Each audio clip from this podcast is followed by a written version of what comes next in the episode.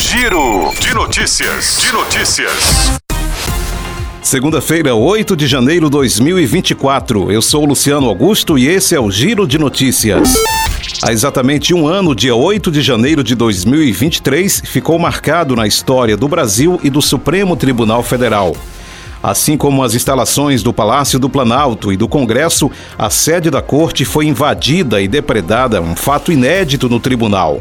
Nem mesmo durante a ditadura militar, quando três ministros do Supremo foram caçados pelo ato institucional número 5, o STF havia sido invadido. Um ano após os atos golpistas, dos mais de 2 mil detidos durante a invasão, 66 investigados continuam presos pela incitação, financiamento e execução dos atos. Os dados foram levantados pelo gabinete do ministro Alexandre de Moraes, relator das investigações. Os demais investigados foram soltos e tiveram a prisão substituída por medidas cautelares, como uso de tornozeleira eletrônica, proibição de sair do país, suspensão de autorizações de porte de arma e de certificados de colecionador, atirador desportivo e caçador CAC, entrega do passaporte e apresentação semanal à Justiça. Até o momento, 25 réus foram condenados pelo Supremo. As penas definidas variam de 10 a 17 anos de prisão em regime inicial fechado. Eles respondem por cinco crimes: associação criminosa armada, abolição do Estado Democrático de Direito, golpe de Estado, dano qualificado e depredação de patrimônio protegido da União.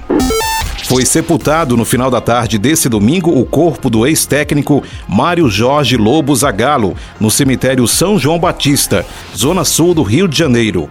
O caixão saiu da sede da CBF na zona oeste da cidade sobre um carro do Corpo de Bombeiros e depois carregado por militares até o túmulo. Afinal, em 1950, Zagallo era policial do Exército e assistiu fardado à decisão histórica da Copa do Mundo entre Brasil e Uruguai no Maracanã poucas estrelas do futebol compareceram ao enterro. Entre elas, Cafu, capitão da seleção brasileira, pentacampeão mundial de 2002. Inicialmente, apenas familiares e amigos poderiam participar da última despedida ao ex-treinador e jogador mas admiradores e fãs com camisas da seleção brasileira, do Botafogo, Flamengo e outros clubes compareceram ao enterro, rendendo as últimas homenagens ao velho lobo. Aplausos não faltaram no adeus a Zagalo, sepultado no jazigo da família ao lado da mulher Alcina, com quem foi casado por 57 anos e teve quatro filhos, e foi responsável pela superstição do número 13. A saúde mental está relacionada ao equilíbrio entre a mente e o corpo, mas mantê-la em ordem é um desafio para cerca de 320 mil moradores aqui de Fortaleza. Essa é a quantidade estimada de pessoas adultas que referem diagnóstico médico de depressão na capital cearense. Em relação ao percentual de adultos, Fortaleza é a primeira capital do Nordeste com mais casos, empatada com o Natal, Rio Grande do Norte. O dado foi calculado a partir da pesquisa Vigitel 2023, publicada pelo Ministério da Saúde, após contato com moradores de todas as capitais brasileiras.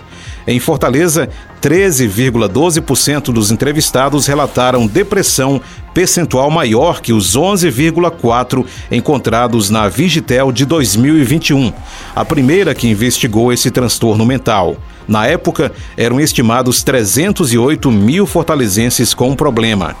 Na nova análise por gênero, houve um avanço maior entre os homens. O número cresceu de 8,1% para 10,4% nos dois levantamentos.